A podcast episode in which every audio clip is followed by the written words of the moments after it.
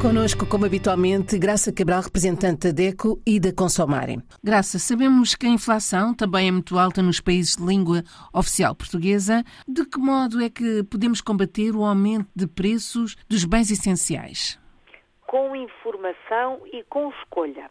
As duas, os dois direitos principais que falamos tantas vezes uh, nas nossas conversas aqui do, do, do Olho por Si e, na verdade, é, são a chave de tudo. Uh, a inflação está elevadíssima também nos países africanos língua oficial portuguesa, como a Isabel disse muito bem. Uh, seguimos de perto caso, uh, de, os casos que têm sido denunciados pela ADECO, a ADECO é a Associação Cabo-Verdiana de Defesa do Consumidor, também pela Associação de Moçambique para o Consumo, que tem feito um trabalho extraordinário em esclarecer a população como comprar de forma acertada e consultando os preços, e também pela Associação Guineense ACOPS, que tem uma vertente muito voltada precisamente para o comércio. Ora, como é que se consegue combater? Dizendo, em primeiro lugar, ao consumidor que deve comparar os preços. Comparar os preços para livre escolher. Na verdade, eh, mesmo nos mercados mais tradicionais, nos mercados ao ar livre, em que se compra a, a granela, a vulso, nos bazares, neste tipo de, de comércio mais voltado para a venda ambulante, as feiras, mesmo neste comércio, o consumidor tem a possibilidade de comparar preços, comparar preços de acordo não só com a, a, origem dos produtos, mas sobretudo com as quantidades. E falámos nisto também uh, recentemente, comparar sempre a quantidade, o preço por quilo, por litro, por unidade, por embalagem, seja de que maneira for, comparar para depois procurar onde efetivamente é mais barato. Claro que a qualidade é um fator importantíssimo, não é? Sabemos que os preços estão, estão a aumentar e estão a aumentar muito e falamos de preços de bens essenciais como o pão, por exemplo, e a última batalha denunciada pela Associação de Cabo Verde está mesmo relacionada com o preço do pão, que subiu vergonhosamente, aí utiliza a palavra propositadamente, é um preço escandaloso que a maioria da população não tem capacidade para pagar. Portanto, estamos a falar de bens essenciais. Uh, e só se pode combater desta forma, não comprando aquele. Fazendo escolha para obrigar, inclusivamente, o comerciante e as autoridades a, a agir, a sair para a fiscalização, porque não há a fiscalização sobre este, este livre esta livre fixação de preços. Eh, os preços sobem em flash, é certo, a indústria também precisa e porque a indústria eh, aumentou o preço, depois o vendedor tem que aumentar também para ter mais lucro, claro, estamos a falar do aumento do preço dos combustíveis, do aumento do preço da eletricidade, tudo isto faz com que a produção seja mais cara, logo o vendedor e o consumidor está cara a cara com o vendedor, ele vai aumentar o preço para ter lucro. Está tudo muito certo, não pode é ser uma exploração.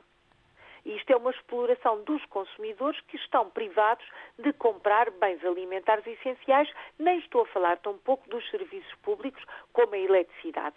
Na verdade, esta, esta, esta é a arma que o consumidor tem, dizer não a quem vende muito caro. E o vender muito caro só, só pode ser apurado, só pode ser averiguado se o consumidor fizer uma pesquisa em tudo o que se passa à volta. E se por acaso verificar que naquele mercado o preço é mais caro, é X escudos mais caro, vai comprar noutra loja. Inclusivamente pode até verificar que numa superfície comercial destas mais atuais, um supermercado, um, até um hipermercado, o preço é mais barato, terá que fazer essa escolha mesmo que por vezes custe não estar a comprar àquele comerciante que é o habitual, até porque há laços de amizade, mas a verdade é que só assim se pode fazer com que o mercado dê um passo atrás, porque estes preços são preços de especulação, são preços de exploração dos direitos dos consumidores e não estão a ser devidamente fiscalizados. É isto que deve ser combatido pelo consumidor.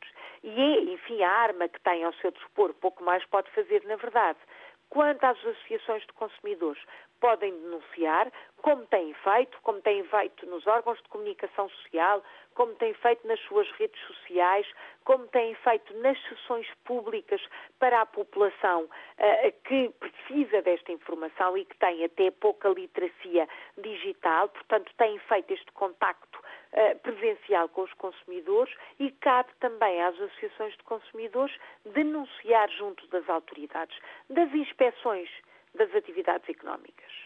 A inspeção tem que ir para o terreno, tem que fiscalizar, o governo tem que agir, tem que fazer uh, uma tabelação do preço, a livre fixação de preço é vantajosa para o consumidor, mas tem que estar, um, ehm, digamos que, balizado por alguns valores, para não entrar no campo da especulação. Este é o papel das associações de consumidores, é o que estamos a fazer, vamos continuar a fazer. Uh, acreditamos que todos vamos conseguir combater este aumento uh, brutal do preço dos bens essenciais nos países africanos de língua oficial portuguesa. Só se pode combater com informação. Só com informação. A informação para que o consumidor esteja capacitado para escolher comprar noutro sítio.